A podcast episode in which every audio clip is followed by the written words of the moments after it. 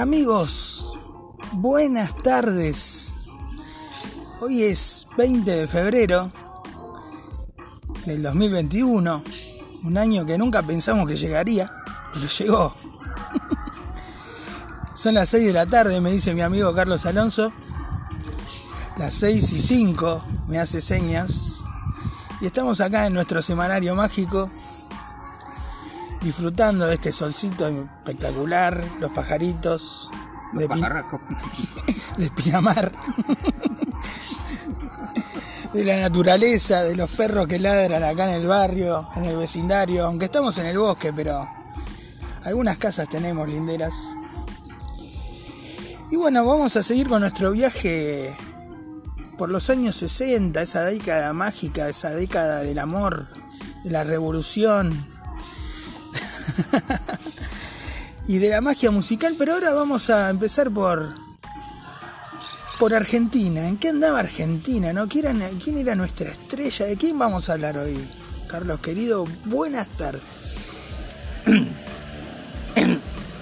Muchísimas gracias. Muy, pero muy buenas tardes, Gastón. Buenas tardes, amigos. Seis minutos se pagan de las seis de la tarde, 18 en todo el país y en nuestra ciudad de Pinamar.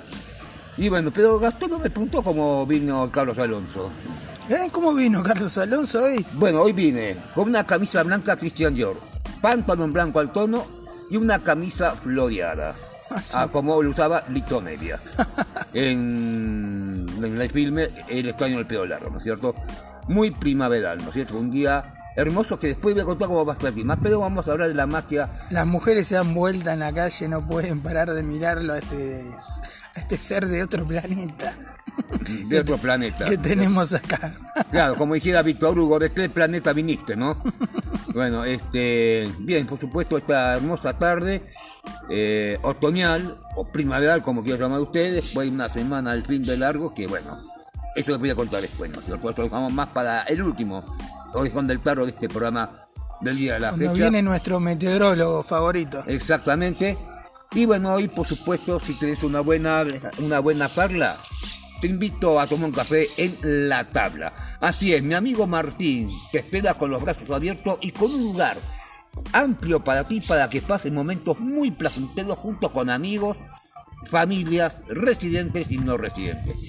La tabla se encuentra en Avenida Shaw, entre Jason y Constitución, al lado de Librería El Túnel, por supuesto una librería que hace desde el 2003 pronto a cumplir 20 años en nuestra ciudad de Pinamar. La tabla, bar, cafetería y confitería, te espera en la Avenida Shaw, entre Jason y Constitución, Pinamar. Vamos todavía. Bueno, vamos a hablar de Sandro para comenzar este programa mágico. Este, Sandro, ¿cuándo aparece en los 60, Carlín? Bueno, Roberto Sánchez, más conocido como Sandro. 19 de agosto de 1945 nació en un hospital porteño, Parque de los Patricios, y se crea en Valentín Nacina, hay casi los límites con Lanús.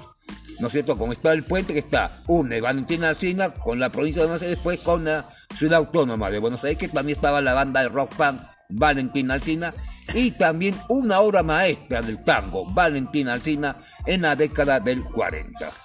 ¿No es cierto, Roberto Sánchez? El, señor de Caro, ¿no? Claro, Julio de Caro compuso a Valentín Alcina. Sí, sí, y usted se refería a los dos minutos que cantaban Valentín Alcina. Barrio Obrero, Valentín Alcina, Barrio Obrero. Dos minutos, Barrio Obrero, ¿no es cierto? Valentín Alcina, Barrio de Obreros, clase media trabajadora, quienes habla, gente humilde, ¿no es cierto? Bajo perfil como yo, ¿no es cierto? Pero bueno, ahí realmente con 18 años fue acompañado por su padre a los estudios CBS, en aquella época estaba prohibido un menor entrar a una compañía discográfica, es como decir el equivalente a que vos quieras entrar a una discoteca. No. Vos, si no pasabas los 20, no podías entrar. Bueno. Claro, era otra época. Era otra época. Recién, recién estaban dejando de usarse los pantalones cortos para la gente joven y demás. Claro, ¿no es cierto? Eh, pántalo con titos, medias de algodón, ¿no es cierto? Como decía ese grupo, en la década del 90, ¿no? Y Sandro era un niño, recién salía de secundario. Claro, de la primaria, secundaria, que justamente la historia comienza con el colegio primario, le habían puesto un disco de pasta, 78 reproducciones por minuto, de Elvis Presley. Y mientras daba, de repente se parte el disco, tienen que girar el automático para que se levante el bracito. Y a capela imitaba a Elvis Presley. Vamos, Sandro, todavía. ¿no? Que después se presenta en con Sandro y los del Fuego en Sábado Ciudad de Mancera. Cuando Pipo Mancera decía fuerte, fuerte, fuerte el aplauso para decir a Sandro y los del Fuego, ¿no es cierto? Que él se hacía que quería imitar a Elvis Presley y casi, bueno, casi le agarra un patatúf, ¿no es cierto? Esos movimientos pélvicos. estos movimientos pélvicos, ¿no es cierto? Pero dije, bueno, muchachos, por favor, que ah, después hay muchas chicas que se están excitando, ¿no es cierto? Así que, por favor, muchachos, pueden tocar, pero con cautela, ¿no es cierto? Claro, Sí, ¿viste? sí. Porque eso queda casi como provocativo, Muy bien puesto el nombre de los del fuego. lo del fuego, ¿no es Las cierto? chicas se prendían fuego ahí en el estudio. Claro. Eh, bueno, por supuesto, con temas que compuso el temas, muchos, hay creo que cinco, seis o siete temas traducidos por el Simón, por el caballero, pues este señor se llama Moisés, o más conocido como Ben Volar, que tradujo temas como tan- hay, eres el demonio disfrazado, a esto le llamas amor, Tres mil tambores, tutti frutti, y hay mucha agitación, boleto para pasear, persigue al sol, es una mujer, socorro, el niño puede comprar amor, hasta sido un día agitado, eh, ¿no es cierto? Eh, boleto, eh, podemos solucionarlo. Y música de rock and roll. Excepto de los siete de Lennon y McCartney, más uno que compuso Carl Perkins, más otro tema traducido que cantan, también cantaron de Animal, que también lo vamos a publicar acá, ¿no es Sí, cierto? señor. La Casa del Sol Naciente, ¿no es cierto? Pero bueno, realmente una década 60 que marcó un antes y un después, el macho francés, el rosariazo, el cordobazo, la noche de los bastones largos, eh, bueno, también, la, eh, eh, por supuesto, Escopetín el tango con Julio Sosa. Bueno, hay muchos programas que han pasado en esa década del 60, desde los comienzos hasta el último año de la década del 60, ¿no es cierto? Sí, señor. ¿No es cierto? Porque en el próximo programa vamos a hablar todo un antes y un después de la década del 70 y en el otro programa la década del 80. Y hoy estamos hablando con la década del 60. Sí, ¿no es señor. cierto? Mientras Independiente salía bicampeón. Exactamente, Independiente se corona campeón metropolitano ese año, perdió la vida el mono Gatica, eh, muere el frente George Final Kennedy, asesinado, ¿no es cierto? Y bueno, este, por supuesto, Independiente se corona bicampeón Copa Libertadores, pero termina premio la final con el Internacional de Italia, 64-65. Ustedes saben que en aquella época no estaba la planta satelital de Balcarce, se miraba al otro día. Argentina se jugaba el destino, ¿no es cierto? La ronda clasificatoria rumbo a Inglaterra, se Argentina, Brasil Uruguay quedan fuera con las potencias de Europa. Donde fue el holocausto en Liverpool, donde Eusebio, un pantera negra en Mozambique, Mercedes portugués, do mundo. Praticamente Mozambique es un país de la cultura portuguesa. No, pues la, la pantera de Mozambique, porque nació en Mozambique, que es colonia portuguesa, pero después se radica en Portugal. Claro. ¿No es cierto? Que después jugó por el Real de Madrid y después se retira casi a fines de los 60 y comienzo de los 70. Jugador más grande de Portugal antes de que exista Cristiano Ronaldo, ¿no? Está Cristiano Ronaldo también, fijó, que también pasó por el Real de Madrid. Lucho Figo. Figo, que también eh, jugó en el, En el Barça. en el Barça, en el Real de Madrid, En el Inter. el Inter, y también, por supuesto, en sus clubes de amores, eh, el Porto y también Benfica, el rojo portugués. Así que bueno, realmente esa década del 60, ¿no es cierto? Bueno, telenovelas para los adolescentes, Las películas de Sandro. Las películas ¿También de son en los Sandro. 60? También me fui en los 60 y comienzo los 70, junto con Palito Ortega también. Lo hicieron comedia musical, actos para todos Tírate públicos. unos nombres de películas de Sandro. Eh, Para que la gente vea envolver.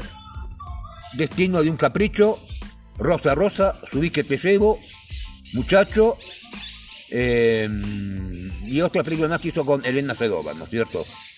Eh, bueno, muchos temas, muchos filmes hizo Sandro. Bueno, también hizo, por supuesto, eh, Tú me enloqueces con Susana Jiménez. ¿no Qué cierto? dupla. Qué dupla, ¿no es cierto? Una dupla que arría las pantallas, ¿no es cierto? Con todo el respeto, ojo, con todo el respeto, lo digo. Y que muy- sacó muchos temas, ¿no es cierto?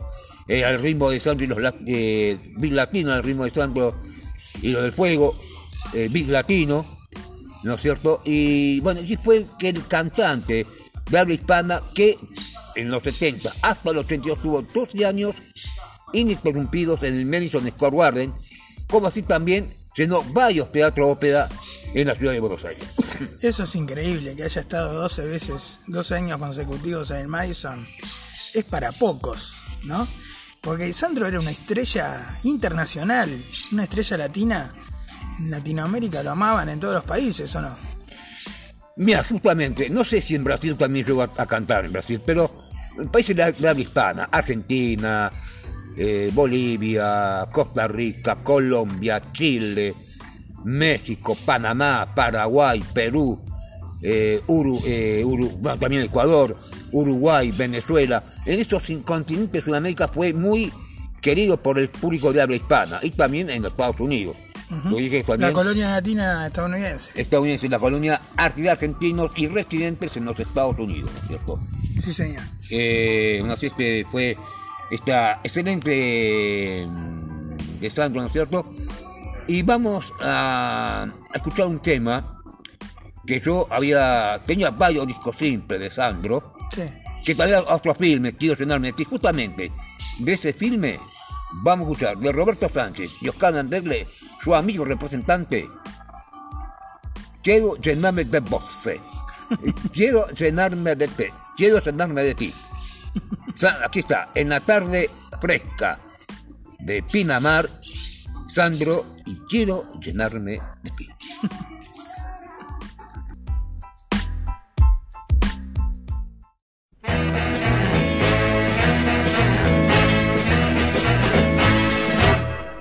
Quiero escribir una canción a tus cabellos, luego tu cara en la arena dibujar. Oiré tu nombre cantado por el viento, ver tu sonrisa jugando en el mar. Quiero flotar en cada beso entre las nubes y contemplarte en tu adorable juventud. Luego pintarte con luz del arco iris y hacer un cuadro de amor y gratitud. Quiero llenarme de ti. Quiero poderte encontrar entre la naturaleza y mi vieja tristeza poder olvidar. Quiero llenarme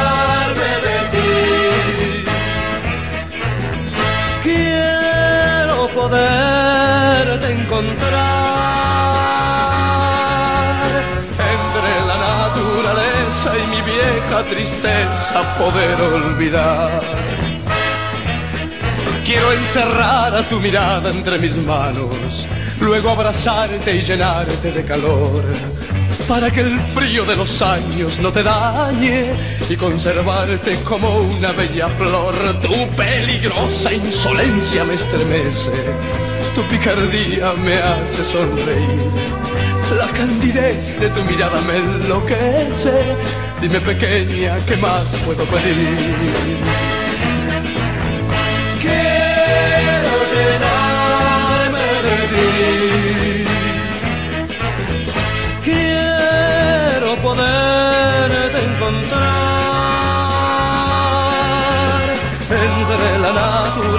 Y mi vieja tristeza poder olvidar. Quiero llenarme de ti. Quiero llenarme de ti.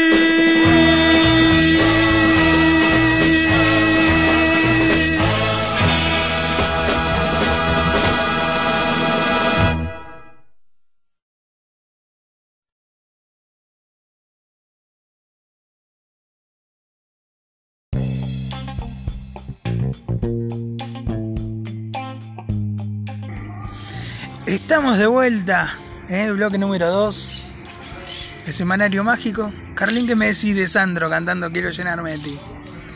Sí, exactamente, porque también entre estos filmes estaba junto con Elena Sedova, ahora vino en la memoria, El Deseo de Vivir que fue filmado en la ciudad de Mar del Plata, donde estaba una consejería bailable, que muy de moda en la Avenida Constitución, y él, bueno, estaba mal, arrojó un vaso de whisky, se largó a llorar y Elena Sedova trata de consolarlo, ¿no es cierto? bueno, por supuesto, en muchos filmes este, de Sandro. También tuvo un romance con una hermosa mexicana, El Muchacho, en la década del 70. Y bueno, también por Qué supuesto. buena película, muchacho. El otro día la vi en Volver. Excelente. ¿Viste? Muy linda esa chica mexicana. Muy No- hermosa. No sabía ni quién era. Tiene un nombre raro, un nombre rumano. Claro, no sé si rumano o checo o búlgaro. Sí, hay por ahí, por ahí, en Europa pues. del Este. Es cierto, pero realmente impactó con su mirada, ¿no es cierto? Y esa belleza, bueno, eh, porque vos sabés que en México hay muy, muy- es muy raro que en México haya chicas rubias, son todas, viste, cabello negro la mayoría. Pero Con la capitana también, ¿no? Bueno, la capitana se llama, bueno, Olinda Bozán, Olinda Bozán, sí. que tomaba en aquella época, estaban, eh, para que esta generación no lo sabe, en aquella época había botellas de leche, de vidrio con la tapita. ¿no es cierto? Espectacular, lo más rico que había. Lo rico que había, ¿no es cierto? Y no que ahora que tiene el plástico y el cartón, ¿no? O sea, no quedó descartado. Y la llevaba el lechero, aparte. Exactamente. ¿No es cierto? Bueno, y en aquella época, bueno, ya te lo dije, otra moda, otra cultura. Y también, bueno, por supuesto, estaba eh, con Oscar López Ruiz, ¿no cierto? Jorge, no, Jorge López Ruiz, quien lo acompañó siempre. Y había otros filmes también donde Soledad Silveira, Uy, uy, uy. Soledad solita, hacía de maestra en un colegio primario. Esa china hermosa. ¿no?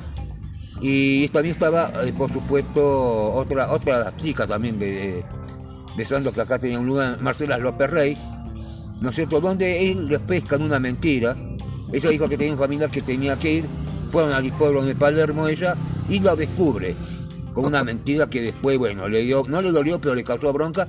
Ella lo llamaba por teléfono y él no le quería contestar, ¿no es cierto? No sé qué film es, ¿no?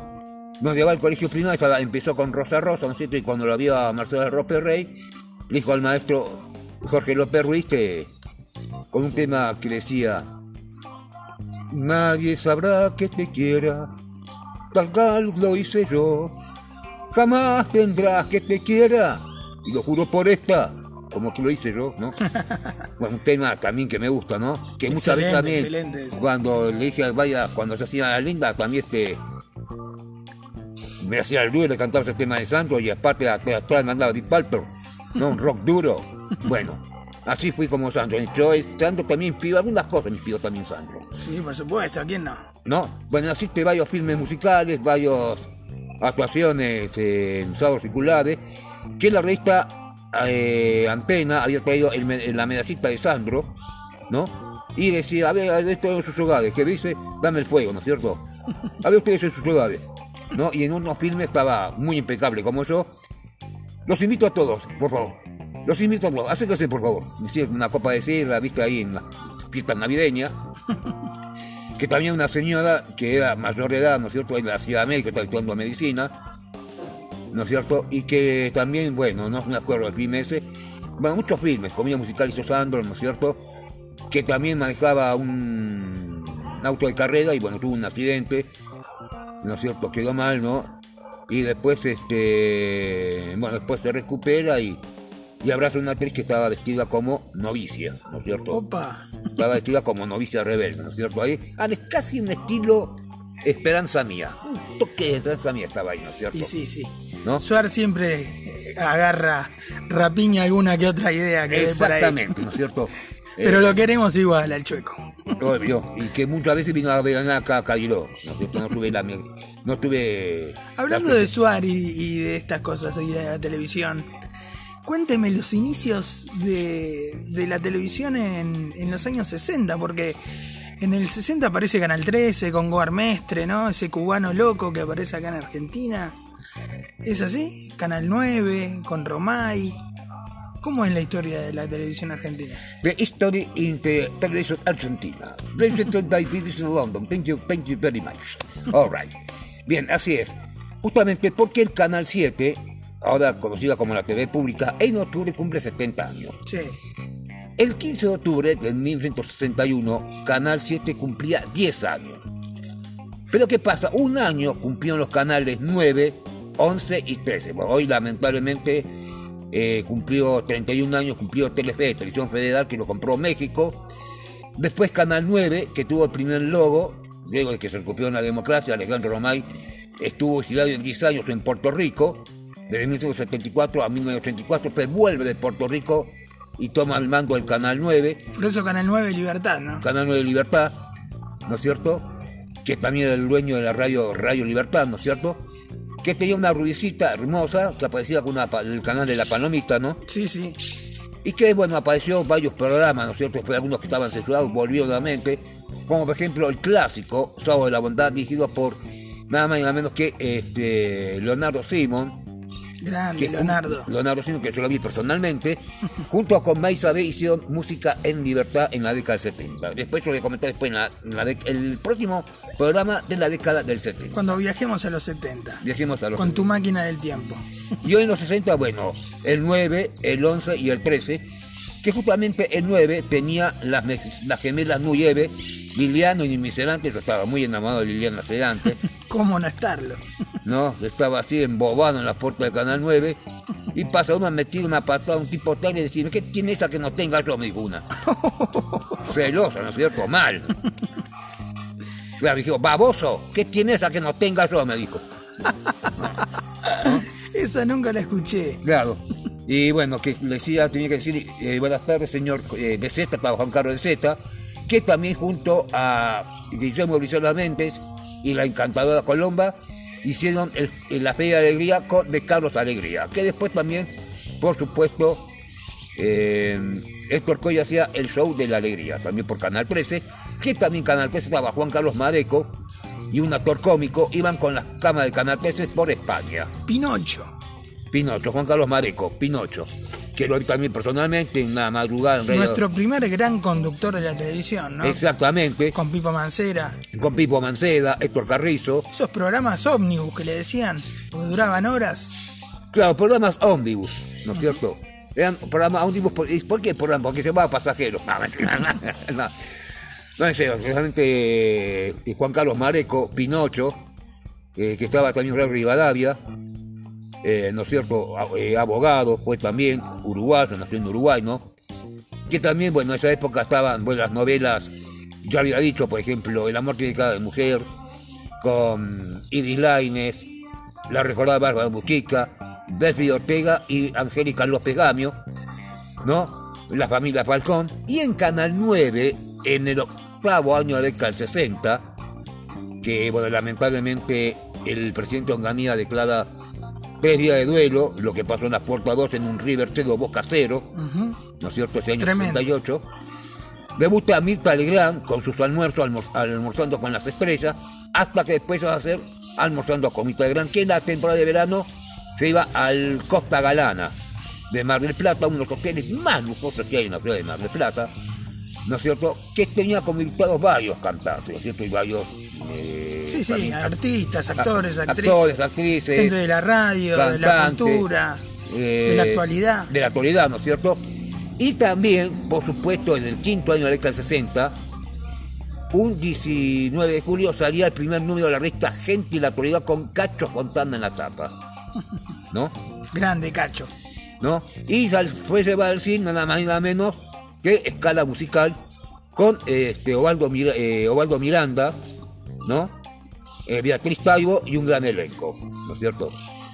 Que también estaba con un vestido rosa y taco color blanco, muy hermosa, admirada por todos, como decía el locutor en el filme, a quien todos admiran, una belleza adolescente, Silvia, y después va a ser Silvia Mores porque se casó con Nito Mores, el hijo de Mariano Mores. Que hoy cumpleaños, me contaste. Exactamente, hoy Mariano Mores cumplía o cumpliría 103 años de, de vida, que nació un día como hoy, pero de 1918. Mira, bueno, yo tengo el cumpleaños de un amigo también que ya no está. El querido Kurt Cobain, un, arma, un alma torturada, pero un alma rockera, ¿eh? que era del 67 y hoy estaría cumpliendo 54 años el Curco. Así que bueno, a mí que soy un pibe de los 90, eh, me encanta Nirvana y toda su música, así que bueno, le mandamos un beso al Curco también. Aunque no está. Aunque no, esté. ¿no es cierto? Pero bueno, realmente así, más o menos cumplía 53 años de vida, que también se presentaba en los sábados circulares, con el clásico Habano, ¿no? Y que también hizo una comedia musical con la señora Mirta Gran, la doctora que tango. Ah, el próximo martes, dos filmes de la vida de los almuerzos. Esposa último modelo y la pícara sonada. Envolver. Opa, ahí está, no te será. Así que eh, pues, tiene el- ahí tiene el bocadillo, ¿viste? Para que todo se... Pero ¿cómo sabes que lo tiene por...? No, por favor, a Gastón decirle, explicarle que no tengo teléfono, no tengo caverno, no tengo celular, no tengo no, no tengo, no tengo nada, tengo solamente una habilidad que dice sin estéreo, ¿no es cierto? Eso le está diciendo. Pasan ángeles por acá, por el programa. En ¿No? vivo. Bueno, este, como dijera Tato Ben en la propaganda de Volver, el país está más rico que galleta del campo, no tiene para comprar medicamentos, no tiene para pastillas, no tiene para peinetas, ni peinen de peineta, ni pastillas, ¿no? Bueno, algo con humor, ¿no? Que también en la década del 60 Tato, voy hablando de Tato Bores, debuta en Canal 7 con Tato en domingo y después se pasa al Canal 9 en 1962, ¿no es cierto? Wow, mira, no sabía ni que había estado en el 7 ni en el 9. Claro, el 7 Para mí, se- para mí era el 13 de toda la O vida. que no, también el 13 también fue. Pero después en el canal 13. Y después se pasa al 11, después se pasa de vuelta al 9, después se pasa al 13. Y así estaba sucesivamente. Qué grande Tato, cada vez que lo veo sigue siendo actual todo lo que dice, es increíble. Claro que después se pasó Contacto de América por América TV. Que también, si hablamos de América TV, en el año 66, en la calle 36, entre 2 y 3, se inaugura Canal 2 de la ciudad de La Plata, con repetidas aquí en Dolores y en la ciudad de Las Flores. Me acuerdo que tenía un patito. Dos patitos cruzados tenía el Canal 2. ¿no es cierto? excelente, excelente el logo de, de Canal Lo- 2. claro, porque cada, o sea, el canal 7 y el Solo 13 se veía en La Plata, además. ¿Eh? Solo se veía en La Plata. Era difícil de enganchar el Canal 2. Claro. Y que con antenas de mástil, que tenía que tener mucho cuidado porque cuando era el clima, ¿sabes qué? No, la... Te caía un rayo, te partía el televisor monaural, blanco y negro hasta en colores y estéreo. Ahora viene lo mejor, me lo voy a perder. Como dijo Olmero, ¿no? Y bueno, TV blanco y negro, etcétera, etcétera. Después seguimos. Le mandamos un beso a Marcia, Bueno, nos vino a Marta, que saludar. paró acá a escuchar, ¿no es cierto? No. Que nos vino a saludar. ¿no? En la ciudad, bueno, así este, esta es la marca del 60 y también en los 60 de los monaurales allá a los rayos combinados estéreo. Vamos a contar cómo fue el furor de los radios combinados estéreo, que a veces estaban los importados y los nacionales, que los nacionales un beso a Vero también. ¿Eh? Un beso a Vero también que nos viene a saludar. Obvio, Vero. Pájaro, pájaro, pájaro, ¿no cierto? Bueno, esos radios combinados estéreo, ¿qué tenía? Algunos tenían una puerta corrediza y otros levantaban la tapa y otros había una manija y salía el la bandeja disco, ¿no? Había muchas muchos formatos. Y ellos estaban los, los famosos Rancer, pero ya algunos se avivaron. Porque claro, porque está acá, con la puerta corrediza, acá estaba. En la bandeja disco, encendido y volumen, volumen tono, canal derecho, volumen tono, canal izquierdo, sintonía, radio, fono, ¿no? Y los parlantes estaban muy unidos. Después se avivaron cuando lo hicieron después con los altavoces separados, con altavoces que se hacían en los equipos de guitarras eléctricas en aquella época, ¿no? Que algunos tenían a la derecha y otros tenían a la izquierda. Y el clásico brazo, el original, el bracito que tenía los Rance, los Winco, hasta un, con un bracito de un caño muy li- livianito y tenía la casulita 23.45 y abajo 78 reproducción por minuto. Sí, sí. ¿no? Que también, entre otras cosas, estaban los famosos, bueno, estaban los Ramser, em, los CBS, también Columbia, alta fidelidad, porque viste en los discos eh, tenía la flechita en los largos de acción, que tenía estéreo, pero que también decía alta fidelidad, alta fidelidad garantizada. Y era una bandeja muy chiquita, la bandeja de disco de los famosos em, Columbia, y también los Rancer y también los Winco, ¿no es cierto? Los Winco mon estéreos que tenían eh, los parlantitos hechos de madera, ¿no es Sí, cierto? El formato original del monodal, hasta que después se modernizó entre fines de los 60 y comienzos de los 70, que el- ese bracito, que tenía la casulita, y después sacado para hacer la púa que ya no es más a presión. Es, viste, corrediza. ¿no? Y que decían todas las compañías discográficas, algunos tenían problemas de reproducir un monodal estéreo, y otros decían estéreo, este disco se puede escuchar en aparatos monaudales provistos de púa estéreo. Los nuevos monaudales, ¿no? Qué complicación, ¿no? Era casi muy complicado, era muy complicado. Y pues no sé si creerle, porque yo tenía un, tenía un aparato Winco. Me gusta porque eh, te escucho atentamente y me doy cuenta que siempre las empresas, ¿no? ya sea de la industria de los discos o de la industria que fabrica los aparatos para escucharlos, Sí, entre los dos siempre hacen algo para ganar más guita. claro. Claro, y eso sigue este- pasando hasta el día de hoy. Claro, porque cuando salieron los primeros discos de música en libertad, que después lo voy a contar en la década del 70, vamos a ir a la década del 70, estamos en el túnel del tiempo en la década del 60, ¿no es cierto? Que también estaba la famosa eh, revista Radio Antena, y también de vez en cuando salían las nuevas lencerías para las chicas, ¿no es cierto? En aquella época. Mi mamá siempre compraba la, la revista y yo me volvía loco viendo a esas chicas, esas modelos, ¿no? Que le daban vergüenza salir en ropa interior, ¿no? Los famosos catálogos. los catálogos de la ropa ín- íntima y femenina, que también tenía algunas entrevistas, por ejemplo, a Alga Zubarri, Mercedes Carreras, Alguna chica linda, algunas digamos. hermosas chicas, ¿no es cierto?, que largaban suspiros. Yo era Olga Zubarri era una estrella del cine. estrella muy hermosa, la vi dos veces personalmente, Sí, sí. Amorosa esa chica, bueno, ya no está entre nosotros, siempre la recuerdo. Y también había un actor que lo fotografiaron con un radio combinado de estéreo poniendo un disco, ¿no es cierto? Recordemos que nuestro cine en la época del 40, en la década del 40 y 50 eran cine de oro, cine exportador que teníamos. Claro. Así que Olga Zubarri era una estrella de esa época justamente. Claro, cuando en 1946 estalló el escándalo, cuando hizo El Ángel Desnudo, ¿no es cierto? Una joven juvenil Olga Zubarri, ¿no es cierto? Sí, sí, divina. Que tenía una masa enteriza y la espalda estaba descubierta, ¿no? Que en el año 46, bueno, un... después lo voy a contar, la historia de este cantante, ¿no? Pero... Así que bueno, realmente él habla de, por supuesto, ahora, ese cine de oro del cine nacional. Había muy pocos filmes internacionales. También. Eran más nacionales, ¿no es cierto? Comedias aptas para todo público. Osvaldo Miranda, Juan Carlos Torri, eh, Ángel Magaña, eh, Jorge Salcero, ¿no es cierto? Que hizo apenas un delincuente. Bueno, muchos, muchos actores que hoy ya no están. Que bueno, Osvaldo Miranda yo lo vi personalmente en un restaurante en Barrio Norte. Que Osvaldo Miranda en la década del 60 junto a Joe Rigoli, Marilina Ross. Qué grande yo de Rigo. Yo lo vi uno, personalmente. uno de los grandes de buen humor. claro, que después tenía un programa en Canal 13, eh, ¿no es cierto? Igual que Federico Lupi. No ambos tenían un canal, un canal 13.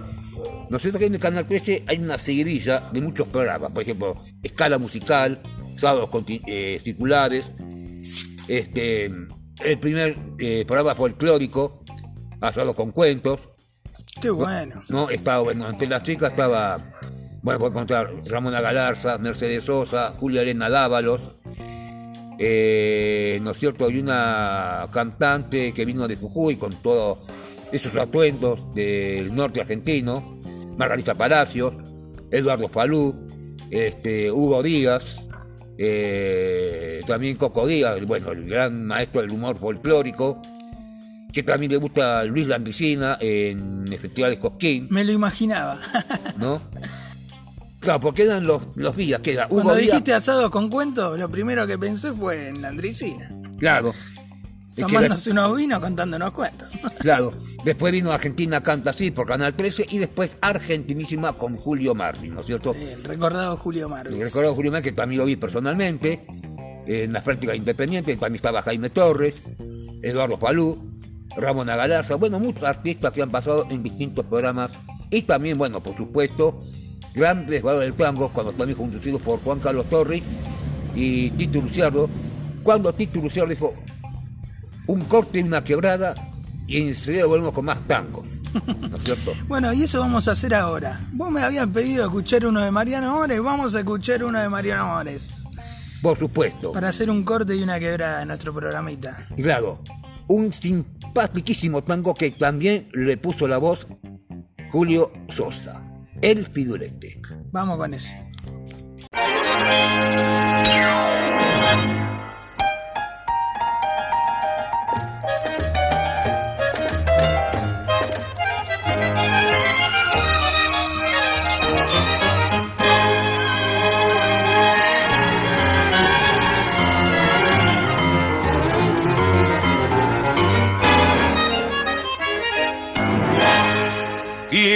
¿Quién fue el raro bicho ¿Qué te ha dicho Chepebete?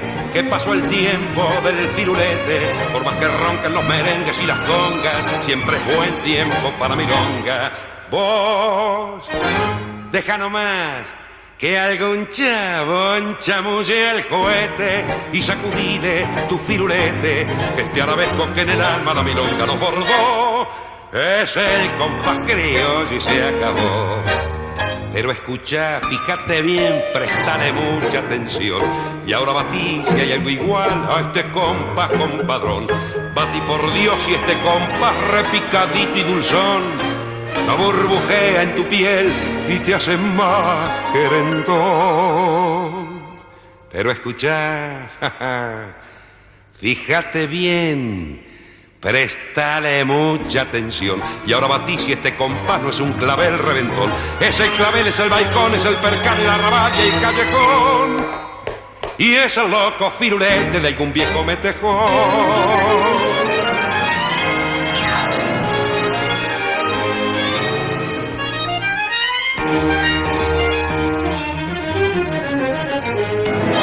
Vos, deja nomás que algún chabón chamulle al cohete y sacudile tu firulete, que este arabesco que en el alma la milonga no bordó, es el compás criollo.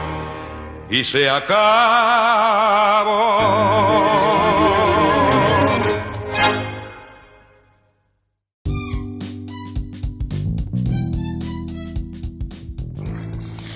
Bueno, volvemos de escuchar el firulete, que al final arbitrariamente pusimos la versión de Julio Sosa con Leopoldo Federico, pero igual le mandamos un beso al cielo a Mariano Mores, que su versión es muy buena, pero no canta nadie, así que para, para que ustedes gocen lo pusimos al varón del tango, que también se nos fue en los 60, ¿no?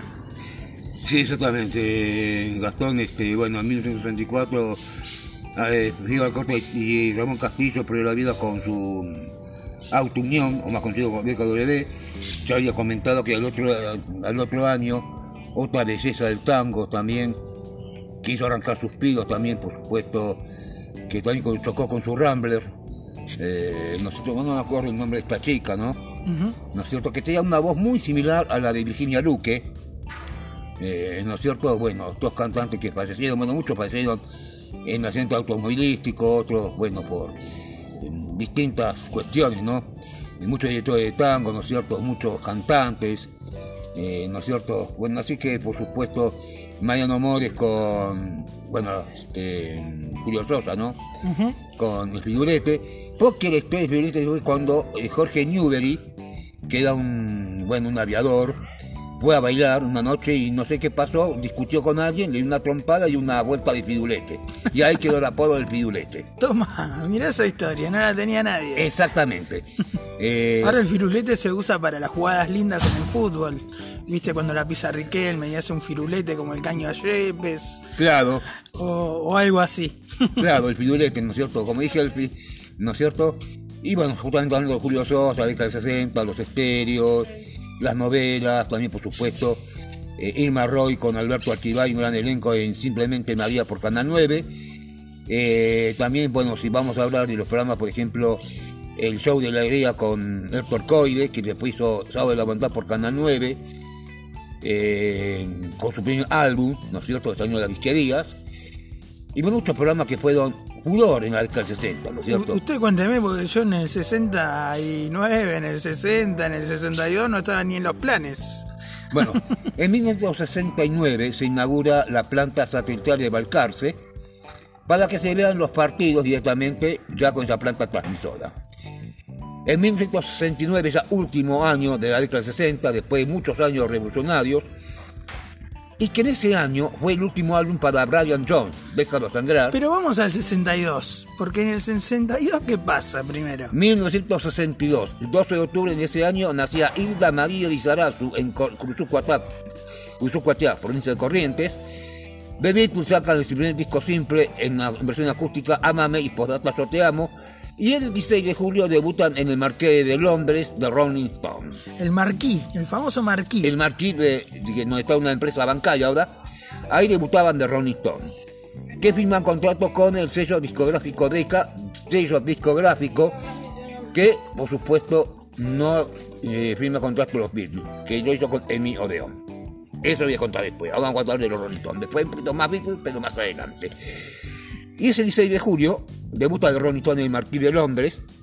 Con el Rhythm and Blues, era muy amante del blues negro. Sí, sí, el Rhythm and Blues. Rhythm and Blues, muy amantes. Y también los discos que venían de contrabando. eh, de contrabando en la Marina per- de, Estados Unidos. Y eso consigue unos discos después simples en 45 reproducciones por minuto, que no se consigue acá en Argentina. Y copió algunos, eh, algunos modelos, ¿no es cierto? Eh, bueno, después, por supuesto. Debutan con el homónimo Rolling Stones, así se llama el primer disco. Claro, por Con, versiones de Chuck Berry, de Muddy Waters, de Nat King Cole. Claro, Todos artistas negros que ellos admiraban. claro. Y que después, ya después vino la composición de Brian John, Mick y Keith Richards, Sí, sí. ¿no? Los tres líderes, los, tres, pilares de la banda. De la banda, que bueno, lamentablemente el 3 de julio de 1969 encuentra muerto a Brian John y que después de dos años es reemplazado por Mick Taylor, que nació en 1947, en el mismo año que nacía Elton John. Sí, sí. Muy loco lo de Brian Jones, que había sido echado de los Rolling Stones. Sí. Y tres meses después muere. Exactamente. La culpa que habrán tenido esos muchachos, ¿no? ¿no? Claro, porque fue algo muy igual o similar a The Beatles, cuando, bueno, Pete Best es echado de esa banda y lo reemplaza a Ringo Starr. Fue algo muy igual y similar a The Rolling Stones, ¿no? Que también En este caso los excesos de, de, Exactamente. de Brian Jones, que era un loco hermoso, pero descontrolado. Descontrolado, se pasaba de los excesos. Bueno, Richard y Jagger fueron varias veces a juicio por tendencia de cannabis, eh, ¿no es cierto? Y bueno, muchas giras que hicieron por todo el mundo, igual que The Beatles. La amistad entre Lennon y McCartney, Jagger y Richard, cuando en la pista de Aguado Video Man, que si tengo dos bandejas que da disco pongo a The, a The Beatles, la versión original, y The Rolling Stone del mismo tema, ¿no? Excelente esa amistad, porque esa rivalidad fue inventada entre los Rolling Stones y los Beatles. Eran re amigos. Claro. Keith Richards era súper amigo de John Lennon. Claro. Mal, mal, muy amigos. Claro. Porque parecía que había una rivalidad, pero viste cómo son los. ¿Viste? Eh, Lo inventa la prensa y Lo inventa- la discográfica para vender discos. Claro, para sacarle jugo tanto a Amy Records como a Decca Records. Sí, sí. Porque algunos discos de Rolling Stone, que aquí en Argentina fue con el sello London, ¿no es cierto? Que Amy Records compró los derechos de autor de Jagger y Richard de los discos Rolling Stone. Y el disco Rolling Stone yo tenía Todos necesitan a alguien para amar y Surprise, Surprise, sorpresa, sorpresa. Del otro lado ese disco. Surprise, surprise. Surprise, surprise, surprise. Sur- surprise, big day for you, thank you very much. Excelente sorpresa en el día de cumpleaños para ti, ¿no? Así que bueno, realmente Ronnie Stone, ¿no? Y bueno, Brian Jones, que tocó el xilofón en On Demand Down, bajo mi pulgar. Sí, señor. Vamos a ir con ese tema de, de los Rolling Stones, Under My Thumb, Andy Mountain, donde se luce Brian Jones tocando una marimba espectacular. una marimba, que no sé qué es una marimba. Bueno, escúchela. Ahí va. Que, que decían aquello que si te portaba mal, decía, la próxima te doy una marimba. que hacían nuestras abuelas, nuestros abuelos cuando tenían así cortito, pero gracias a eso tenemos una excelente educación y yo también la tengo. Oh. Vio como, vio como es el slang. Ahora la marimba se usa para nombrar a la marihuana. Así que Sí. todo, todo, va, todo va mutando en esta Todo vida. ha gustado. Si le dan a la marimba, ¿qué es marimba? La, la aspiradora. ¿No? Ojo, no quiero la mañana. El, el dulce, el rico. Exactamente, así es. The Rolling Stone, excelente tema, Jagger Richard, Andy My Down, bajo mi pulgar. Ahí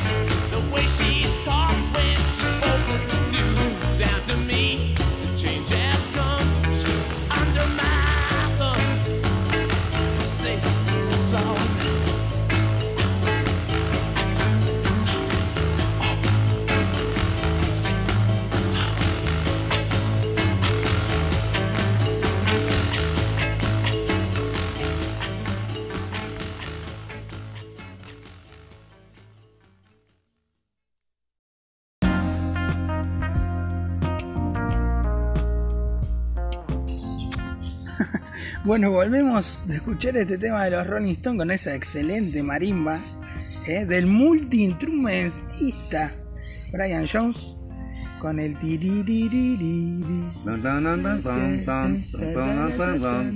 Tan delicado que te lleva, te lleva a un mundo de placer. bueno, volvemos a, a los 60, nuestra máquina del tiempo, pero cuénteme cómo fueron los inicios del rock nacional en los 60. Querido Carlos, usted que sabe, la sabe lunga. Muchísimas gracias. Muy, pero muy buenas tardes a todas y a todas. Bienvenidos a una nueva edición de este programa, Semanario Mágico, con la, con la del- con la magia de los 60, los inicios del rock nacional con Mori, con su primera banda en el año 66, y que en el bar La Perla, eh, José Iglesias, o más conocido como Tanguito, y Lito Nevia componen La Balsa. Bueno, modificaron la letra, ¿no es cierto? Ese disco simple, yo escuché dos compases del rock nacional en un pasadisco monaural de, de un familiar mío, que escuchó esos dos compases del rock nacional. La balsa por los gatos y el estadio del pelo largo por la joven guardia mm, con la voz de Rock- Roque Narvaja. El estadio del pelo largo, las playas de las botas rosas y ¿Qué la año reina- más o menos? ¿Qué año ¿Eh? más o menos para situarnos? Y entre el 67 y 68 aproximadamente, ¿no? Ok, ok, para saber dónde estamos, cómo venía el rock internacional y cuándo empieza el rock nacional, ¿no? Para entender. Claro, porque había covers de los Beatles y de los Rolling Stones que fueron traducidos por ellos. Y así comenzó la magia de este rock nacional, que en el 76, cuando cumplieron 10 años, todavía en democracia, lamentablemente después, el 24 de marzo, que eso después lo voy a contar más adelante, en la década 70, bueno, fue censurado. ¿No es cierto? Sí. Y después, eh, cuando hablemos de los 80, cuando se recupera, ¿no? Sí, sí, Bueno, los inicios del rock nacional, ¿no es cierto? Eh, Alma, Almendra, Alma y Vida, Arco Iris, Los Gatos, La Joven Guardia, de Brisis, ¿no es cierto? El grupo de Morris, Manal está en ciernes, que después en los, en los 70 la pega. Manal. Después, bueno, viene este Billy Boy, la pesada del rock and roll. Qué grande Billy Vapor. Qué Bueno, grande Billy Bond. Bueno, muchos, muchos los que han pasado justamente en esta rica historia de lo que fue los inicios del rock nacional, ¿no es cierto? ¿No es cierto? Eh, Muy genial. Cuénteme un poquito de Lito Nevia, el amigo del presidente Alberto. Mira, cuando yo trabajaba en Barrio Norte, conocí muchos músicos de rock nacional. Sí, señor. Entre los masculinos... Porque la cueva está en Barrio Norte. Claro, no, en Plaza 11 estaba la Ah. perla. En 11. La Perla, pero yo digo la cueva. La cueva está en Santa Fe y Porreón. Eh, Córdoba y Porreón. Me parece que sí, ahí estaba, que Sí. después de eso Telefe. ¿no? Es Barrio Norte, donde arranca Barrio Norte. ya. Claro. Bueno, ahí conocí muchos músicos que escuché y que no los vi personalmente, pero después se me cumplió el sueño. Por ejemplo, entre los masculinos, Lito Nevia, Nito Mezque, Charlie García, eh, Pipo Ciporati, David Lebón, Oscar Moro, eh, Raúl Porcheto, León Gieco, Lito Nevia, Nito Mestre. Fueron 10. Y entre los femeninas, bueno, entre las chicas, bueno, Celeste Carballo, Fabiana Cantilo y Viuda e Hija, Del rock and roll. del rock and roll, ¿no es cierto? Pero esto después en la década del 80, ¿no? estamos hablando de los 60, ¿no? Sí. Bueno, y ahí conocí muchos músicos, y entre ellos, bueno, Lito Nevia, que iba de vez en cuando. Yo estaba enjuagando unos vasos porque unos mozos me, me pedían vasos porque yo que había un evento muy especial arriba. Tiene una escalera tipo A que vos subías por un lado y bajabas por el otro. Mira. Y uno de los mozos dijo, ahí está Lito Nevia. Y yo le empecé a cantar, no se va, y Lito no se va, y Lito no se va, y Lito no... Y él dijo, muchas gracias, muchas gracias, ¿cierto? ¿No? Muy seguidor de Lito Nevia a partir de Los Gatos y su primer disco simple. Que eso también me en cómo hacer el rock en español y no en inglés, ¿no es cierto? Sí, sí. Hasta que después, bueno, no me moleste mosquito, ¿no? bueno, es en la inspiración, Inspiration Interrogate Spanish in Argentina. Eh, no eh, Rocking for Sport in Argentina. Thank you. ¿No? Bueno, así, no sé, ahí surgió el, los acordes del rock nacional. Que vamos a escuchar esta, lado uno, disco simple, y del otro lado un cover de Morris. Que Morris, de Morris conozco, ayer no más. querido amigo Pipo y el oso. Un crooner, Morris, un tipo que te relata unas crónicas de la Ah, época. y Campana también, que can- también creo que él dice oriundo, no, él nació Ciudad de Campana. Que él dice, dicen que compuso Campana por su ciudad natal, Sí, sí, ¿no? muy cierto. Que él nació en la ciudad de Campana. ¿No es cierto? Y bueno, y vamos entonces, ya que hablamos de rock nacional, Lito Nevia y de Lito Nevia y Rames, ¿no es cierto? La balsa. Vamos con la balsa. Para todos los, para todo el viverío que que ni sabe lo que es. Ahí vamos.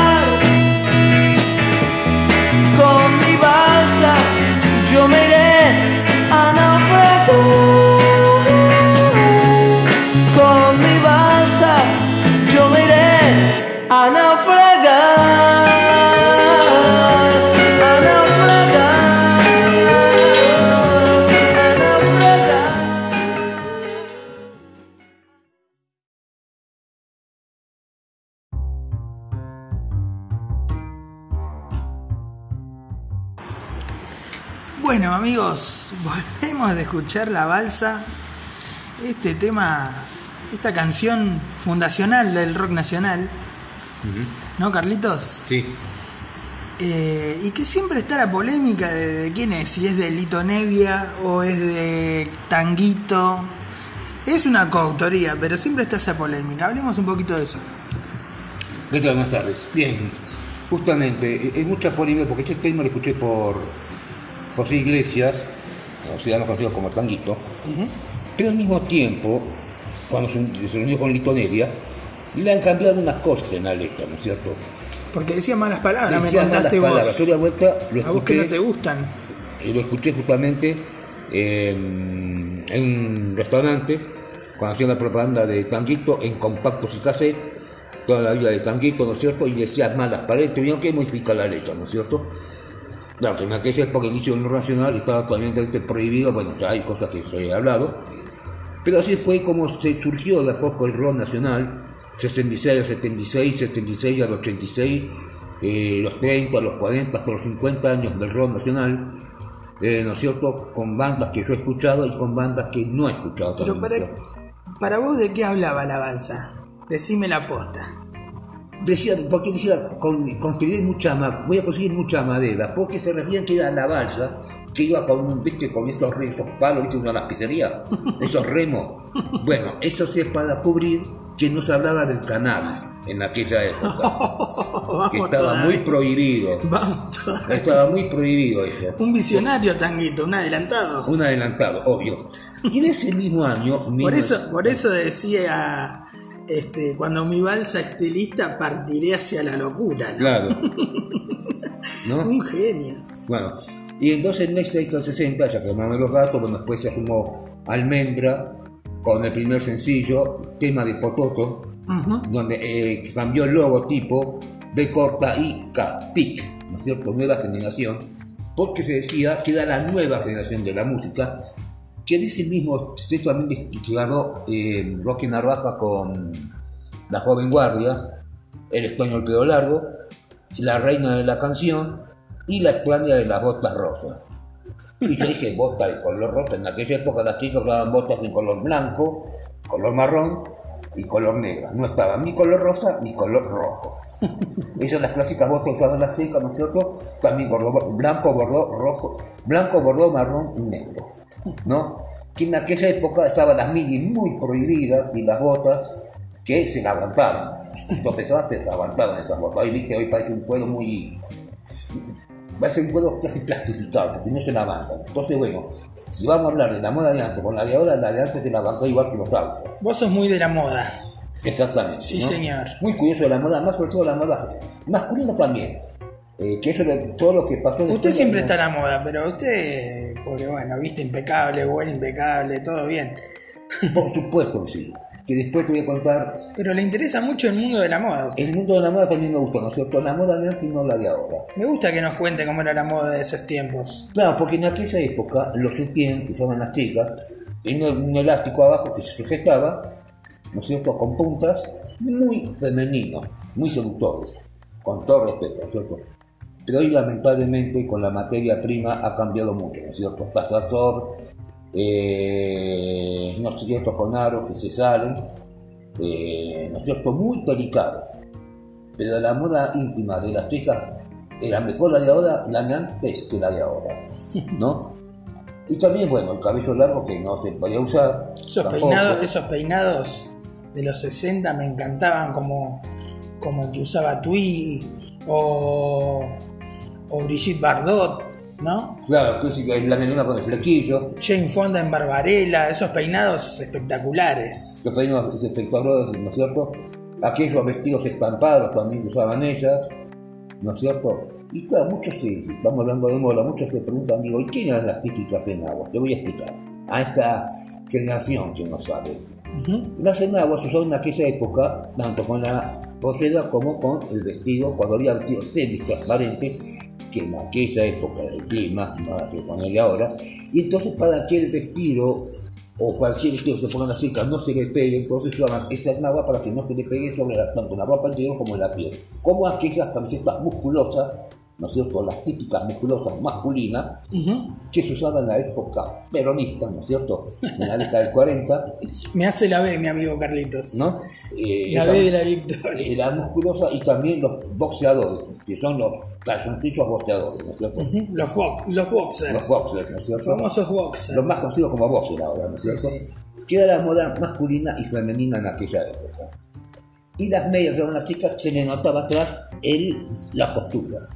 Que eran típicas medias bien femeninas, bien seductoras. ¿No es cierto? Que hacía, bueno, despertar suspiro más de uno. ¿no es cierto? Pero así este, esa moda y esa la discografía de arte, ¿no es cierto? Eh, ¿No es cierto? Bueno, que por supuesto, después Bob Day, con un tema que este tema se lo dedica a alguien quien va a estar en Masterchef. Esa persona no la voy a nombrar. Qué pena me da, ¿no es cierto? Como dijera Daniel Todo, qué pena me da saber que al final este amor, bueno, no un samba para olvidar, ¿no? ¿No? Bueno, ojalá me gustaría que no va a durar un suspiro que quiere eliminar la primera ronda. ¿Cómo me gustaría? ¡Vamos, Dios!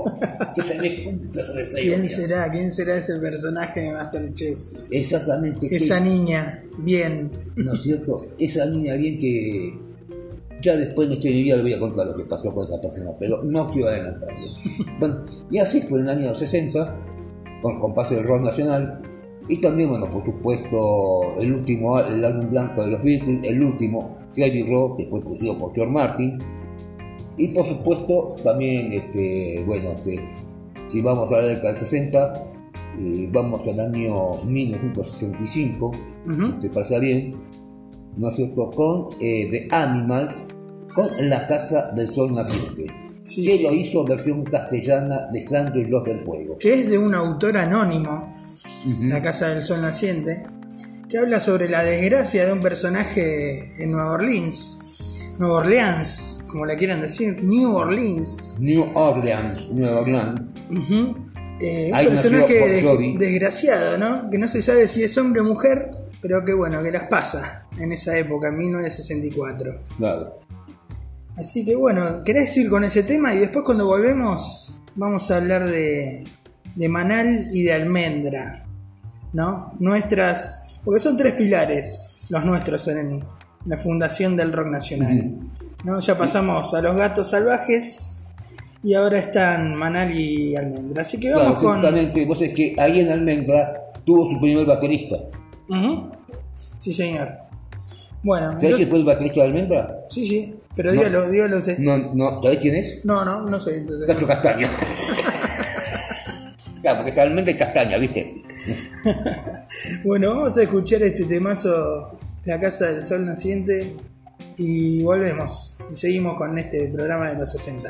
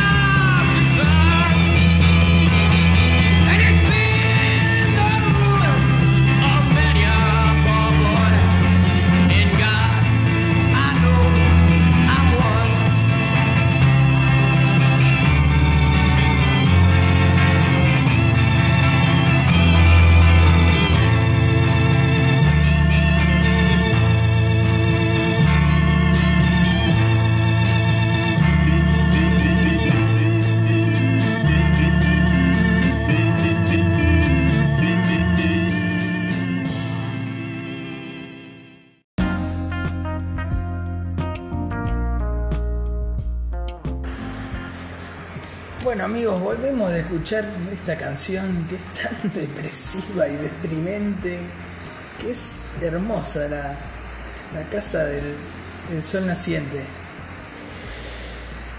Eh, ¿Algunas palabras para decir sobre la casa del sol naciente?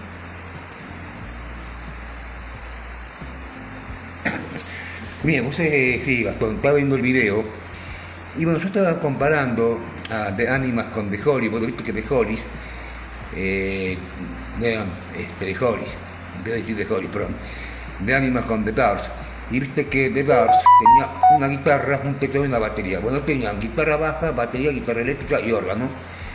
Y un órgano de la misma marca de los amplificadores para los Beatles, Box, de corta o X. Y estaban, bueno, un aire Beatle, eh, camisas amarillas, traje negro y corbata al todo, como a mí me gusta, como a mí me gusta vestirme, ¿cierto? La elegancia. La elegancia de aquella época, que también en aquella época estaban los famosos Penny Boys, que eh, causaban pánico en la cultura del Reino Unido entre fin de la década del 50 y comienzo de la década del 60. No sé si bueno, de Animal con la Casa del Sol Naciente, versión castellana de Sandro y los del Fuego, 1965, ¿no es cierto? Y bueno, realmente seguían los mismos programas en Canal 13, eh, ¿no es cierto? Cuando estaba el Club de de Antifaz en el 9, el Club Digital por Canal 13, eh, los otros programas infantiles, y en 1967, que vamos a hablar del comienzo de Doors, el primer álbum de Pink, Floyd- el debut de Pink Floyd, Sí, sí, tenemos tanto para decir de los tenemos 60. tanto para decir, y también Eso lo vamos a mezclar a The Doors y a Pink Floyd, lo vamos a mezclar con el hipismo, lo vamos a mezclar con la historia de la guerra de Vietnam. ¿Arranca? ¿Arranca o no arranca? Ah, eh, Eh, eso lo vamos a. Le vamos a hacer un, un programa a los Doors, a Pink Floyd, a esas bandas psicodélicas. Está muy bien que las nombres porque. porque sí, porque eran parte de esta década hermosa. Sí, banda rebelde, banda psicodélica. Eh, ¿No es cierto que fue grabado el primer estudio de los Beatles? Cuando Paul McCartney le dio, le dio la suerte a Roger Waters y al caballero de Pink Floyd, que en ese mismo año se edita el disco simple con su blanca palidez, grabado en español por Chayanne, ¿no cierto? Y también en inglés por la encantadora Annie Lennox, que Annie Lennox fue la revisita de un grupo que, eso lo voy a contar después, en la década del 80, ¿no es cierto? Estamos en casi, casi a medio, casi a fin de la década del 60. Sí, sí. No Pero vamos a volver a la Argentina, ¿no? Claro, en Canal 13, justamente, eh, Mónica y Andrés hacían los locutores de Telenoche, entre 1966 en adelante, donde Andrés Percivales se jugó la vida cubriendo la nota eh, la guerra de Vietnam, y Sergio Villarroel lo hizo con el corvo bajo, ¿no es cierto? Bueno, bombardeo de por los lados, eh, balazo de goma por un lado, plomo por el otro, y Sergio que, bueno, se tenía que arreglar sus unos paredones porque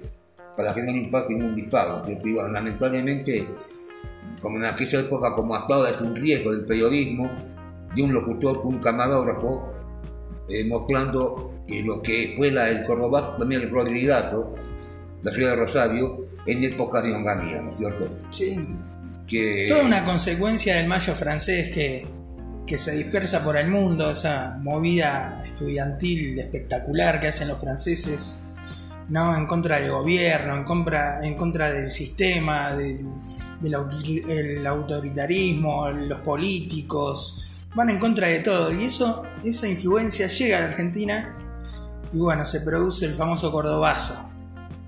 Y el rosariazo, como estás diciendo. Rosario vos. también, pero, claro, ya te lo dije, en aquella época se vio recién al otro día esa noticia porque no estaba todavía la planta satelital, que ya fue inaugurada por en el 69, no, en el 69 con el bautismo de Juan Pablo VI, y que en el año 69 también, finalizando la década del 60, eh, por supuesto, en Mar del Plata, en diciembre se inaugura la Guardia Nacional del Mar. ¿No? Mirá cómo nos fuimos de la política a hablar de pendejas hermosas. No, pibas, no pendejas, pibas hermosas. Gastón, ¿qué te voy a hacer más en el programa? Sigue así, yo hago más, y listo, ¿eh? Pendejas hermosas vestidas de bastoneras estadounidenses. Nunca viste una cosa, nunca viste la Guardia Nacional. Claro, unas estadounidenses, viste, pero viste que las estadounidenses también tienen este, casi todo color azul y rojo.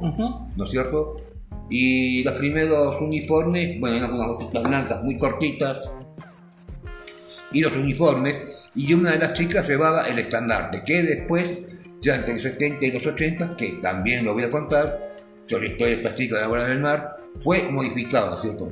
Eh, el blanco, bueno, el azul son las chicas que tocan los redoblantes, el blanco son las clásicas bastoneras muy hermosas y la de color rojo con guantes blancos que hacen la coreografía, como si fueran bailarinas, ¿no es cierto? Sí, señor. ¿no es cierto? Hermosas bastoneras, hermosas bellezas, de esas encantadoras chiquilinas que, bueno, hoy, muy lamentablemente, no pueden desfilar por las calles de Mar del Plata debido a esta tremenda pandemia.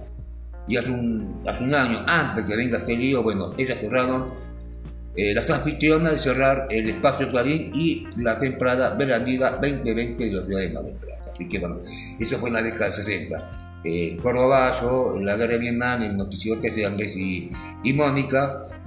Y en el año 69, bueno, también el, El último- Rosariazo que va a terminar en el 70 expulsando a Onganía. Claro. Son puebladas, digamos, son levantamientos de la gente. También con mucha movida sindical, con los partidos de izquierda, con todo, pero, pero la gente se levantó. Una época súper inspiradora para alguien que le gusta la, la ideología, la política, ¿no? Y, y- y la revolución. También estamos en un contexto, ¿no? Donde es el auge de la juventud, ¿no? Con el hipismo, el verano del amor, el asesinato del Che Guevara. en Bolivia, que fue, dice que lo mató un peruano, Sí, dicen. Eh, lo bueno, hemos escuchado hablar. Está, está. a conocer con el Che Guevara, el hipismo, eh, el casi, bueno, digamos, los ángeles de la muerte, que custodiaron a Mick Jagger, Ujú. que... Ay Dios, disculpe los textos, eh, ¿no es cierto? ¿Cómo estás hoy? No vi pocas cifras ocupadas, tenía que un café para despabilarme, bueno. Y bueno, cuando casi nos matan a, a Mick en un recital, ¿no es cierto? Eh, hay un libro que lo tengo de la revista Rolling que dice De ángeles y demonios, eh, ¿no es cierto? Que fueron, le pagaron con cerveza negra para que ellos custodien. Eh, y a uno le ha- lo mató con un puñal acá en la, en la espalda, era un arma blanca, va un revólver como para matarlo, y uno de los ángeles de la muerte le con un puñal, así como tira los dardos en el, en el blanco, bueno, sí. Le arrancó un puñal, quedó acá y tiró ahí, así, con la lengua para afuera, ¿no es cierto? Y que fue que el, el último álbum para, para Brian Jones, que no sé si fue en el 78 69 que lo echan de la banda, Sí, sí, lo decíamos. ¿no? Y que fue reemplazado después por Mick Taylor, que nació en 1947 junto a Baby Bowie y Elton John. Ujú. Tres grandes del rock londinense, ¿no? Bueno, y esos años aparecen, como habíamos dicho al final del bloque anterior, nuestras bandas favoritas de los inicios del rock nacional. Cabalmente ¿Y? con tema de Pototo y Bob Day, oriundo de, no sé si de Valentín Nacina o de qué barrio de Buenos Aires, con este tema que se lo quiero dedicar a alguien que esta noche va a estar en un programa en Telefe. No voy a dar el nombre. El tema se llama Ahora, ahora, ahora, ahora- Qué pena. Y ojalá, qué pena, me- qué pena me da mucha alegría de ver cómo queda eliminada en la primera ronda. Me. Vamos, Dios, vamos. Que quede afuera. No, no tiene por dónde Dios. Dar la chaveta, no la quiero, no le quiero que me la nombre. No, como dijera Palito Ortega y y acompañada con los iracundos, que dice que, que- que con la misma parte dice no quiero que me la nombren que termino por rodar. Si me dicen que me han visto muchas veces por muy borracho. Solo que, bueno, un tema muy lindo que lo vamos, no sé si me va a dar tiempo en la comedia musical Mi Primera Novia. ¿No? Bueno, pero yo te iba a decir, esta banda que estás nombrando te confundiste, no es Work Day. Pero no importa, porque Bueno, nosotros so- eh, somos Manal. así. Es Manal, Manal, yo era Vos Day. Vos Day sí al presente, ahí sí ese tema me gusta. Que se funda en el 68, ¿no? Formada por Claudio Gavis, Alejandro Medina y el gran Javier Martínez, su líder, Sí, que es considerada la primera banda de blues en español de la historia y que surge a partir de, de que estos tres amigos se juntan, dos amigos, después se une uno de ellos, Este, primero son Gavis y, Ma- y Martínez. Se juntan para hacer la banda de sonido, de sonido de una película, se llama Tiro de Gracia. Ajá. Y después de que terminan de hacer esa banda de sonido, quedan prendados con hacer música, digamos, improvisada, porque también hacen música en obras de teatro en vivo. Entonces se cuelgan a tocar, experimentan con muchos sonidos. Y es por eso que esta banda es, aparte de decir que es la primera de blues, también es de hard rock, de jazz fusión, de acid rock, de rhythm and blues. Es una banda del carajo. Así Y que... de la puta madre también. Y de la puta madre también. Disculpe esa expresión, disculpe. Gastón me conté. Gastón me contá, Gastón, por favor. Yo el chico incorrecto lo contagio. Bueno, entonces, estos tres amigos, en 1968, este, editados por también el primer sello del rock nacional, sello discográfico, Mandioca, una genial idea de los pibes que hicieron Mandioca, al, al sello le dicen, mirá cómo le dicen, la madre de los chicos. ¿no? Porque es el primer sello que va a padrinar a todas las primeras bandas de rock and roll del país. Así que en el, sesen- en el 68 van a editar este tema que vamos a pasar ahora, ahora dedicado a esta chica que, que, que mi amigo quiere tanto. No la quiero. A otra sí, porque está en los caminos de Dios. Que, no me, que hay una que me conoce, la otra no me conoce. Pero esta sí. Esta no la, no la tiene. Que es un tema que hacen ¿no? cuando presentan el sello en la sala Polo en la calle Corrientes. Corrientes al 1300, la debe conocer alguno. Algún porteño. Donde debuta Manal. Con Miguel Abuelo, entre otros. Donde se sube el flaco Espineta al final del recital a felicitar a los creadores del sello, diciéndoles ¿no? a ellos y al público si se dan cuenta de lo que acaban de hacer. La gente se queda atónita diciendo ¿qué dice el flaco? Acaban de terminar de fundar el rock nacional y se terminó la música comercial. Y ahora lo vas a entender cuando escuches este tema de Manal. Porque como decía el gran Hugo Guerrero Martínez, que fue el primero que se animó a pasarlos por la radio, es un tema de 6 minutos. 6 minutos 14, exactamente. Que no tiene desperdicio y es totalmente anticomercial. Así que lo vamos a escuchar. Dedicado a esta chica. Con iniciales FP. Les mandamos un saludo a todos y volvemos enseguida con la historia de Almendra, no se vayan. Después que siga Gastón, porque yo eh, esto nunca más lo hago.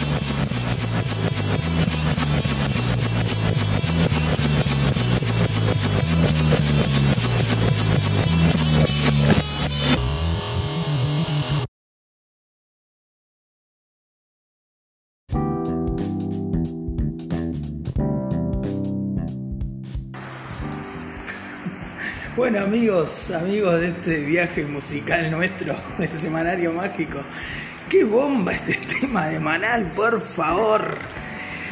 Muy comparado con el grupo Cream, con la Jimi Hendrix Experience, pero la verdad es único para mí, ¿eh? Son, no sé, los creadores del metal, del, del que me importa, por favor. Qué grande Hugo Guerrero Martínez, ¿eh? nuestro ídolo radial. Qué huevo pasar este tema en la radio en el 68, señores. ¿Qué decís, Carlín? 68.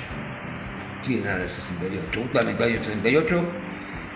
Álbum doble de los Beatles, estudiante campeón del mundo, tras empatar el 6 de octubre con el, en el Trafford con el Manchester United.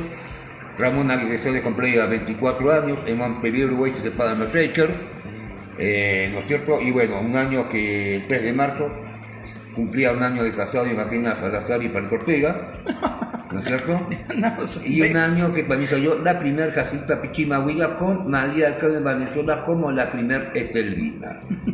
En ese año 68, ya lo hemos comentado, el Flaco Espineta saca su primer disco simple, tema de Pototo, para saber qué es la libertad. De eso vamos a hablar, de la historia de Almendra, no del Flaco Espineta. Es Almendra, Almendra, bueno, un grupo formado entre amigos de colegio, claro, ¿no? El Flaco, con sus compañeros, Edelmiro Molinari, y su gran amigo, compañero de pupitre, eh, Emilio del Guercio. Eh, sí, Emilio del Guercio. sí, el bajista. Muy amigos, muy compinches. Editaban una revista de dibujo. Los dos dibujaban muy bien. Donde cargaban a los compañeros, donde cargaban a los profesores, donde cargaban el sistema educativo. y esos son los inicios de, esta gran banda Almendra, ¿no? claro, porque, claro, mucho como cuando eran pibes, no les gustaba estudiar, como esta idea de que no agarrar la pala, eh, la pala y el fratacho, soy un mamarracho, agarra la pala y el fratacho. No, solamente eso, es- ellos querían ser músicos, como fue, por ejemplo, como fue en la época, en la época de, en la época de, en la época de, en la época de, de Ryan Jones, de Paul McCartney, bueno, todos que estaban en un colegio secundario, ellos les gustaban más con la guitarrita, ¿no es cierto? Eran fanáticos de los Beatles. Los Rolling Stones. Eran fanáticos de los Beatles, de los Rolling Stones, por supuesto. Claro, Y tienen dos bandas, pero cantan nada más que en inglés. claro. Se llaman los Larkins y los Esbirros, ¿no? El Lucky y los digo, sí. Que no sé si me refiero al grupo rock nacional Almendra o. Almendra, y después ellos, esos dos grupos terminan funcionándose. Sí, Eran cinco. sí, Después se va el tecladista y ahí queda formado Almendra. claro. Con un flaco Espineta que tiene 18 años. Exactamente. Nació en la década del 50 y exactamente va a ser el próximo año 10 años que no dejaba. Este año se cumplió 9 años que viene a ser justamente 10 años que no deja el flaco Espineta, ¿no? No deja ese recuerdo con, bueno, dedicado a estos temas, estas chicas, ¿no? Como eh, Ana no duerme, ¿no es cierto? Del disco siempre el álbum Muchacha con el papel que se lo dedica a Cristina, que fue la, la primera señora de, del Flaco Espineta, y que cuando decía eh, pechos de miel, no sé por qué decía seno de miel, y muchos les lo cargaban diciendo, bueno, este tema que es el Flaco va a ser dedicado a la intimidad femenina, ¿no es cierto? Y al Flaco no le gustó ni medio lo que dije, bueno, se puso como loco, se enojó y bueno, después lo convencieron, bueno, después grabó este tema, eh, ¿no es cierto? El primer álbum de RCA Big, Monodal, ¿no es cierto? Que es un tema muy lindo, el Flaco Espineta, un poeta del rock nacional, Sí, señor. y después, junto con David Lebón, hicieron Pescado de Rabioso, Sí, sí. Que lo vamos a escuchar de vuelta en la, cuando hablemos de la década del 70, Ujú. eh, después, bueno, Espineta Pascal en la década del 80, ¿no es cierto? Y bueno, con Charlie Alberto, Roberto García Moreno, Charlie García, bueno, este tema que también vamos a, a poner, eh, ¿no es cierto?, en la década del 80, ¿no es cierto? Bueno, ya hablando de la década del 70, y estamos con Almendra, estamos con Manal, una Sí. casa con tres pinos, Se, se, se juntan los almendras, son del Colegio San Román, como te decía, hacían versiones de los Beatles. Este, y se juntan en la famosa casa de, de los viejos de Spinetta, ¿no? en la calle Arribeños 2853, la legendaria Casa del Flaco en, en el Bajo Belgrano. Así que bueno, en el 69 debutan en Mar del Plata, en un boliche, porque en esa época se tocaba en boliches. Claro, claro. La misma constitución en la época y también Matacos se llama el bolichín. ¿Cómo? Matacos. Mataco. De ese bueno, nombre. Ambos, una, una misma constitución con mucho ruido, ruido de la noche, que después en la década 70 también voy a contarlo. Ya estamos llegando al final de esta década 60. Ujú. El creador de Mandioca se aviva, se da cuenta que los boliches, mucho para la movida del rock nacional, no van. Claro, Entonces empieza a organizar festivales y recitales en teatros, claro. como el Teatro del Globo, el Instituto de Itela, que tiene su sala, Ajá. y varios lugares así. Que como decíamos, ¿no? Estamos en la época donde es el auge de la juventud, ¿no? Con las ideas que vienen de- del mayo francés, Claro, el verano del amor, del hipismo. Claro. Todas esas influencias que tiene flaco, las vuelca en un grupo que es almendra inclasificable, porque tiene influencias del jazz. Él quiere hacer cosas que incluyan a Piazzolla, porque era fanático de, la, de, Piazzolla. Está con la vanguardia del folclore. Este, es fanático de los gatos salvajes de Billy Bond. Así que toda esa mezcolanza termina siendo almendra. un grupo increíble, de, de- la verdad que de culto, y del que vamos a escuchar este, este tema que, que quizá no sea tan conocido, ¿no? Tema de Potoco, la fe que es la libertad. El tema de Pototo es muy bueno porque la historia es que ellos piensan, le cuentan una, una fake news, como dirían ahora, de que se les muere un compañerito de colegio. Y al final el flaco, muy dolido, le hace una canción con todo el sentimiento, todo, y era mentira. Esa es la canción para Pototo. Pero vamos a escuchar eh, también de su primer disco que, bueno, es grabado en los 70s. Sale en los 70s, pero bueno, no importa. Es creado en el 69 y vamos a escuchar el tema A estos hombres tristes, un temazo que dura 5 minutos y piquito, pero que no tiene desperdicio. Volvamos con ese tema y volvemos con el pronóstico del tiempo que tiene Carlitos. pará, tenemos que cerrar la década del 60 y yo quiero cerrarlo con todo el respeto que dice Gastón, porque con quien les habla, creo que la del, del programa de radio, lo cerramos con eh, Clear, al salir la luna. Bueno, entonces lo cerramos con Creedence. Ahora vamos con este temazo. ¿eh? A, estos, a estos hombres tristes, se me hace un trabalenguas. Vamos con el, con el grupo Almendra, el flaco.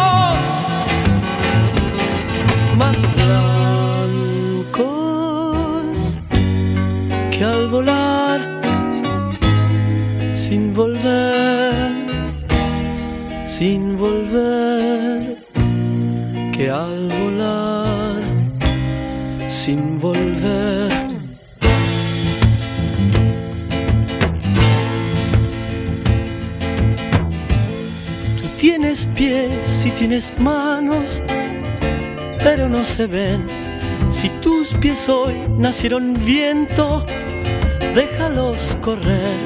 Y si tus manos con las plantas, déjalas crecer.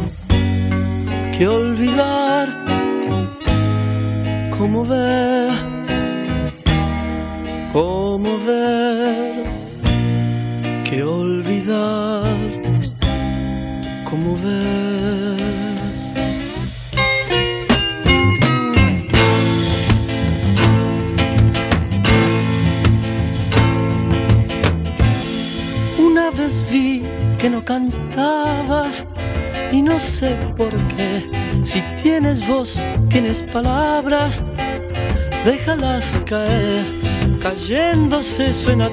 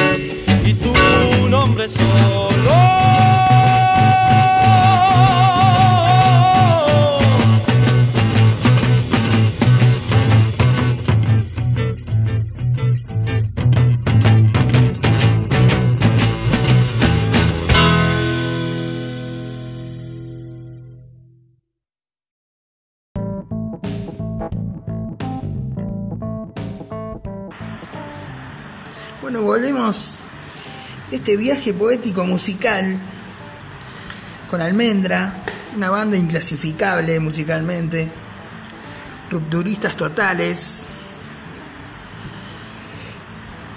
Eh, ¿Cuánta ciudad? ¿Cuánta sed? Y tu nombre solo, ¿no? Vamos a ir con el pronóstico del tiempo, Carlito, que hoy se nos fue el programa, pero volando con tanta música. Sí, así es, porque en este momento lo recitamos con Gastón, justamente acá la hija que tomó el cielo por asalto, en caras y caretas, y de Ronnie Stone, aquí 50 años del rock nacional que voy a, voy preguntarme, para un poquito más, después en la década del 70, como fue esos años, Nos, nos whatsappean mientras. ¿no es cierto? Bueno, y así va a estar el clima, del pronóstico del clima es auspiciado. ¿Auspiciado por quién hoy? señoras son- hay misterio, hay intriga, misterio, suspenso. A ver quién será el sponsor de hoy del señor que les habla, Carlos Alonso, que siempre recorremos las todo lo que es la gastronomía o las estaciones de servicio, Un cigarita usted. ¿no? Un bombiván. Exactamente.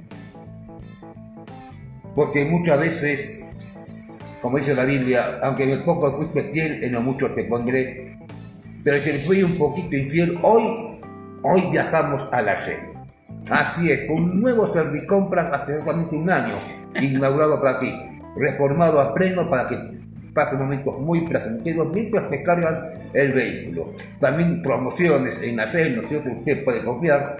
Y bueno, esa estación de servicio, eh, quiero mandar saludos a los que todo el año, ya sea Daniel Peirano, que está con los pitos de aceite, el cambio de aceite, eh, los placeros de, bueno, desde Arturo hasta Germán, eh, pasando por muchos que están durante la temporada y también la temporada alta, eh, mis amigas Brenda, Ivana y Sandra, ¿no es cierto?, que también están todo el año, Un saludo a las chiquis. también, ¿no es? También, bueno, también este, a, a Gustavo y a Fernando, que son los encargados de esta estación de servicio, ¿no es cierto? Eh, que está también frente a mis amigos de Action, que también no quiero olvidarme también de la estación de servicio Action, que hoy, hoy, hoy estoy con la fe, después sí voy al frente. Pero bueno, realmente un amigo a todos, los extraños que nos volvemos a encontrar después de que uno la vacuna y nos tenemos que irnos con los protocolos, algún día voy a pasar a tomar algo. Así que bueno, por supuesto, estación de servicio Shell te espera ahí a la salida justo, cuando en la rotonda, que vas para, para el lado de Otendo, volvés para el mar, volvés para las zonas urbanas ahí cerca del barrio San José, ahí te espero en Bunge, perdón, en Intermédanos, y también Bunge e Intermédanos en la rotonda gigante, ahí te esperamos. Vamos todavía. ¿Y qué va a pasar con el tiempo? Bueno, ¿qué va a pasar con el clima? Una gran pregunta. Bueno, estamos viendo actualmente en el canal todo de Mar del Plata. Hoy estaba viendo el extendido en Crónica TV. Mientras pasaban cómo estaban los precios en Pinamar. ¿No es cierto? Bueno, el pronóstico extendido, bueno, esta semana no va a haber lluvias. Debido a que ustedes saben que el sábado 20 fue a un mes del último día del verano y el domingo 21 justamente a un mes de que llega el otoño. Eh, ¿no es cierto? Cuando se iba a estar el clima, los mosquitos no tienen más que ver, bueno, está encapotado el cielo, no se habla de lluvias, pero sí, por supuesto, En Buenos Aires llueve como loco. en Buenos Aires está sumido como loco al según este, hoy Marina, la meteora de tenis, Marina, Marina, Marina, robarme un beso a pasar por la esquina. Ah, mierda. Va. El gran drama de Carlitos, las mujeres. Bueno, ¿lo qué? El gran drama de Carlitos, las mujeres. Bueno, este, son mis musas inspiradoras. Eh, bueno, así va a estar, por lo menos dice que hay, hay alerta por, o sea, puede llegar la madrugada de hoy o mañana, el alerta por fuertes tormentas y ocasional caída de granizo, ¿eh? Acá en la costa atlántica. ¿eh? Bueno, Vamos a estar informados qué va a pasar con el clima, ¿no? vamos a ir guardando los autos. Así que bueno, por lo menos, si hay, ya te dije varias veces, no hables si hay, cuando empieza a caer caída de rayos en la playa, huyan, escapen de la playa. No hablen gazebo, no se pongan bajo los gazebos, ni se le ocurra con los celulares filmar cuando caen los rayos. Porque siempre digo, estos son los mismos testarudos que no hacen caso. Que por favor, traten de no filmar cuando caigan rayos. Ah, y hoy, por supuesto, bueno, hoy, eh, hoy hasta el viernes, bueno, la última semana, dieron noticia a una amiga mía que está en Canal 4 en esta ciudad, porque la semana que viene sí, vuelven nuevamente a las 8 de la noche. El segmento, claro, porque Para todos los pinamarenses. para todos los pinamarenses y los que conectan por internet. Así que la semana que viene, como ya empiezan las clases, los chicos del canal 4 de Pinamar vuelven al segmento de las 8 de la noche con una conducción de mi amiga Cecilia, que bueno, una amiga, una hermana en la fe, y un tiempo yo me congregaba, ¿no es cierto? Así que saludos para vos, Cecilia, que va toda la noche y bueno, sigue así con este canal 4 y espero que un día, si te da tiempo, hagas una nota. Sí, señor. Con este éxito pinamarense. Y bueno, ¿con qué tema se quería despedir usted? Bien, año 1969, del 9 nadie me mueve, Nu y Eve, ¿no es cierto? Eh, bueno, justamente este nuevo álbum de Creedence, cerrando la década 60, Qué linda banda, Creedence, por favor. ¿no es cierto? Que me gustó, con las bandas que siempre escuché. ¿no es John? Fogerty. Johnny Forgetti, John y Tom Forgetti, lamentablemente murió a causa de esta tremenda enfermedad, Sí, sí. ¿no es cierto? Bueno, de Johnny y Tom Forgetti escuchamos Band Moon Rising, al salir la luna del álbum Río Verde. Bueno amigos, los queremos mucho, nos vemos la próxima. Gracias por todos los saludos y las cosas lindas que nos dicen. Exactamente, todos nos encontramos mañana, ya abrimos la puerta a otra década del siglo XX. Siglo XX, Cambalache, Prodinótico y Pequín. El que no nos mami y el que nos para su chisme. La década 70. Nos vemos. Nos vemos.